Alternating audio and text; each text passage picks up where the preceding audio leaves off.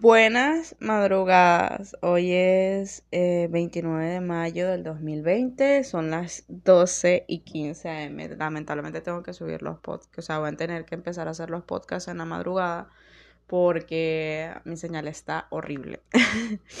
Em, realmente me he descuidado un poco en esto, pero lo quiero empezar a retomar nuevamente. Y les invito a seguir las redes sociales, que ya Tiempos de Cólera tiene redes, por fin. me pueden seguir en Instagram como Tiempos de Cólera y en Facebook igual Tiempos de Cólera y mis redes sociales personales, eh, ahí mismo cuando se metan en Tiempos de Cólera, en Instagram va a salir mi user en Instagram y en Facebook, bueno, casi siempre comparto publicaciones o, o reacciono. Y bueno, eh, este, este tema realmente no lo había trabajado porque eh, realmente no me había puesto a hacerlo debido a problemas con el internet, problemas con saldo, problemas con dinero, problemas con problemas y problemas y más problemas, pero eh, luego de que se resuelven ya es cuestión de hacerlo. Pues. El tema que vamos a retomar hoy es cómo la salud mental influye físicamente en una persona. Porque sé que ustedes dirán, ajá, pero es que es imposible porque tú te sientes mal y tú no vas a transmitir eso. Y pues sí, realmente sí, tu aspecto físico dice mucho de ti. Em, una de las cosas de las cuales quiero, quiero retomar es que en cuanto cuando yo estaba en mi anterior relación, me voy a ir desde el inicio. En mi anterior, anterior relación, eh, realmente que yo, yo había retomado mucha seguridad en mí. Les hablo de que mm, yo no tenía pena en, tomarme una foto X en, cachetero, supongamos, o, o, cosas normales así que X para cualquier persona con seguridad es normal. ¿Qué pasa? Em, yo había trabajado mucho en mi seguridad y me sentía súper segura de mí misma. Eh, me sentía linda, pero básicamente no era que algo que había trabajado de lleno, sino que era como un accesorio, lo tomaba como un accesorio. A esto quiero, quiero irme. Eh, cuando empecé mi, mi segunda relación, básicamente fue como que, bueno, o sea, fue una relación tóxica, pero em, yo no transmití esa infelicidad como tal, sino hasta los últimos capítulos de esa relación. Básicamente él a mí no me, no me aprecia, o sea, sí me apreciaba físicamente, pero emocionalmente no, no era como mi, mi candidato ideal. Básicamente eh, yo sufría mucho, lloraba mucho por su desprecio. Creo que una de las cosas de la cual hay que diferenciar, que eso ya es otro tema, es cuando alguien te quiere y cuando alguien no te quiere porque básicamente creo que no creo que no es difícil descifrarlo pero en el momento en el que estamos enamorados sí es muy difícil. Es algo súper difícil decir mira eh, no me quiere básicamente creo que a veces nos ponemos tan ciegos a tal punto de, de no verlo no ver lo que está lo que está pasando o lo que esa persona nos está ocasionando.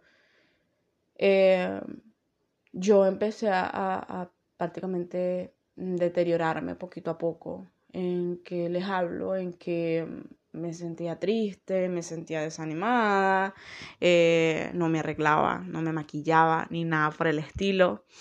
Y así fue, aparte de eso también yo les hablé anteriormente de la dependencia emocional, que aquí ya lo hablé y, y básicamente como él me decía que yo estaba linda, yo yo hacía cosas para que él me lo dijera y no es así, yo tengo que hacer cosas para mí y es algo que tú entiendes después de un tiempo, tú dices, mira, yo no me tengo que maquillar porque tú me digas o porque eh, X te gusta a ti, yo, yo me tengo que maquillar porque me gusta a mí, porque me gusta sentirme linda yo, aunque los halagos no están de más, pues. Eh, pues en ese tiempo básicamente empecé a tener, y vuelvo a retomar el tema, lo que pasa es que me voy por muchas, por muchas ramas. Empecé a retomar, empecé a recaer en lo que era mi salud mental y se me veía muchísimo. Empecé a tener más ojeras, empecé a sentirme mal y, y así es cuando uno ya está, ya está en, en una relación tóxica y básicamente creo que es uno de los síntomas. Si ya tú te sientes infeliz, ya tú no puedes seguir ahí. Ya no puedes. Eh, cuando voy a mi última relación, yo comenté que nunca tuve un duelo ni nada por el estilo, sino que básicamente como a los cuatro meses ya, o sea, olvidé el otro y empecé la nueva relación y no me dediqué a mí, no me dediqué de lleno a, a, mis, a mi felicidad y demás. Cuando pasa eso, realmente me, me siento mal. Y recuerdo que, o sea, fue como que, ajá, o sea, me gustaba como me hacía sentir, pero había algo como que tipo me quería ir porque me daba miedo que me lastimaran o me daba miedo que me hicieran sentir mal.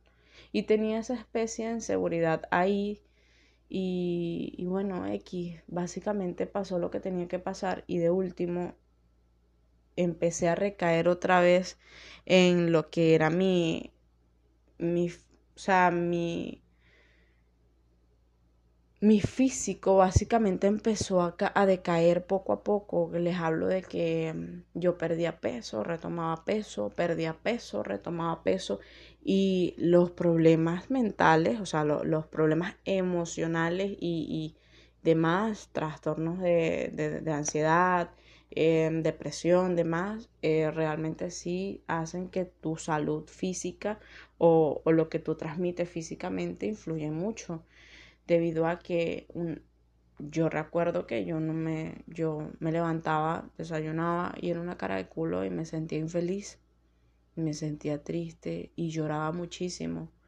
Lloraba demasiado, no dormía en las noches, ahorita es algo que ya estoy retomando, estoy durmiendo en mis noches, aunque ahorita más que todo duermo en el día y me la paso despierta en la noche por mi señal, pero eh, sí la pasaba mal.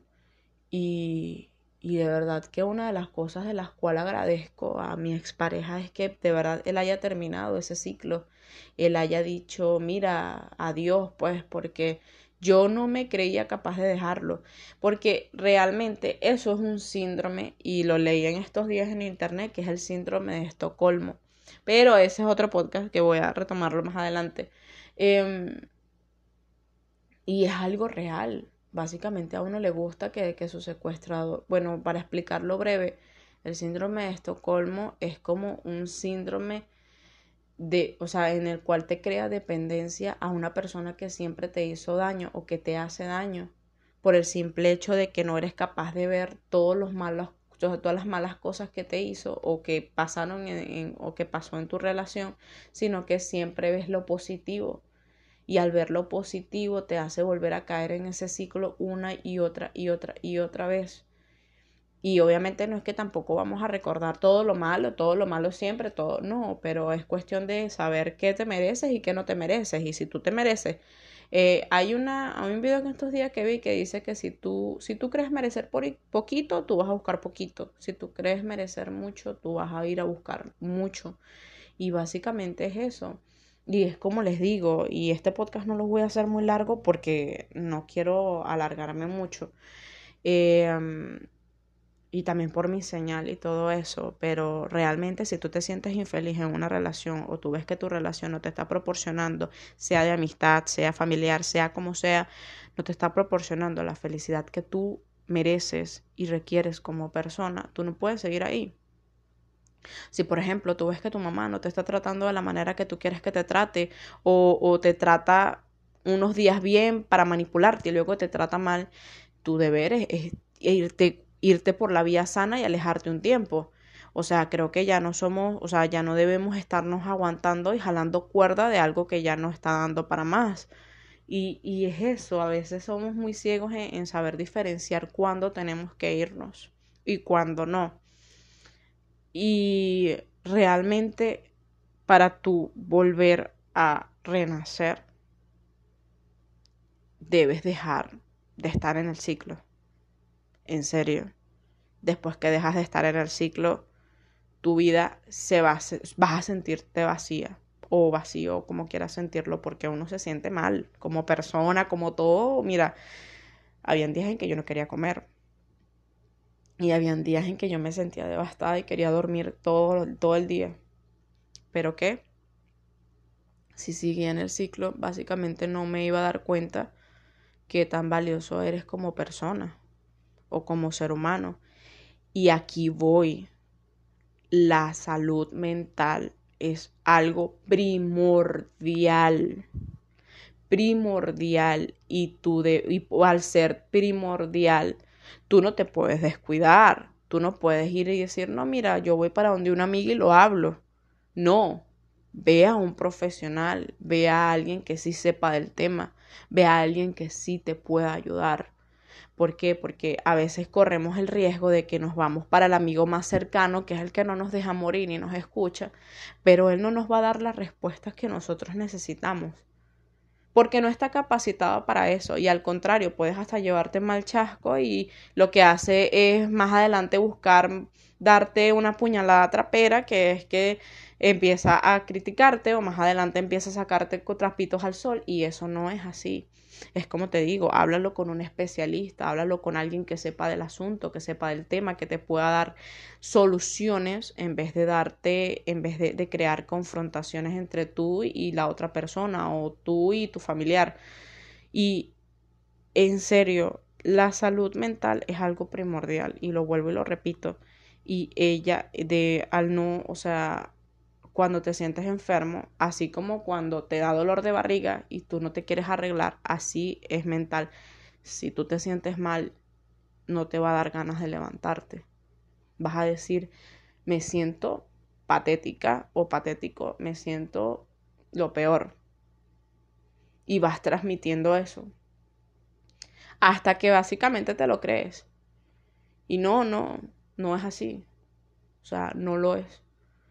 Por eso es que te digo, o sea, o les digo, básicamente, si ustedes tienen alguna inquietud, algún problema, algo que de verdad digan, mira, em, me duele esto, me siento mal esto, me afecta esto, porque básicamente en relaciones amorosas eh, a veces nos arrastramos mucho pasado, mucho, mucho, mucho pasado, y llevamos ese costal, entonces básicamente es como que volteamos y decimos, ah, pero ¿por qué me llevo esto? Es porque no nos podemos dejar. Y vuelvo y repito, si necesitas ayuda o X, o sientes que no puedes, o te sientes confundido, o sientes, te sientes perdido, que es muy común ahorita, y más con el encierro, y más con el que, ¿qué voy a hacer con mi vida? Más que todo en mi país, que pasa muy frecuente esto, debido a que los jóvenes o estudian o trabajan, y si trabajan, ganan mal, y bueno, la realidad de Venezuela es así, pues ve a un especialista, ve a un psicólogo, ve a alguien que, que sí pueda saber más del tema y darte como, o sea, sentirte cómodo, ¿sabes? De hablar con algo y que no, no te sientas a la defensiva o sientas que, que, que te van a, regañar o te van a juzgar, porque a veces como amigos cometemos ese error y como familia y no, no, no debería ser así, pues pero eh, no podemos, no puede, o sea, ya eso no lo podemos controlar. Nosotros no podemos controlar las emociones de los demás, nosotros podemos controlar solo nuestras emociones. Y, y eso quería decirles, pues yo sé que este tema es algo corto y sé que vengo hablando de esto ya cierto tiempo y está trillado, pero ahorita con la cuarentena han pasado muchas rupturas y han pasado muchos problemas y, y básicamente la gente se siente mal se siente mal debido al encierro, eh, piensa mucho las cosas y le dan muchas vueltas a ciertos asuntos que ya no deberían existir en ellos. Y algunas partes, ah, o sea, hay gente que se ha suicidado por eso y la ha pasado mal por eso. La idea es eso, es hacer notar que estos problemas no son una loquera, no son, ay, mira qué chiste, no. Y, y de verdad espero que consigan la ayuda y consigan las respuestas que ustedes necesitan escuchar. Y si no las consiguen, consíganse ustedes mismos sus propias respuestas. Y de verdad que espero que les haya gustado mi podcast. Sé que no lo hice tan largo como lo quería, pero Eh, ahorita, como les digo, mi señal está mala, he tenido problemas tanto o sea, monetarios y demás y todo eso, y no puedo hacer un podcast largo porque me cargaría más y sería trágico. Y yo hago esto porque me gusta y porque me gusta hablar y, y me gusta que la gente, así sea, me escuche 12 minutos, 13, 14 minutos y se sientan como un poquito identificados y digan, mira, esto sí es así, pues. Espero que los hayan, o sea, lo hayan disfrutado y síganme en mis redes sociales, de verdad los voy a estar esperando. Y en serio, les mando un beso y un abrazo y espero que esto acabe pronto y todo este problema y esta incertidumbre que hay cese un poquito. que tengan feliz día y lo pasen rico.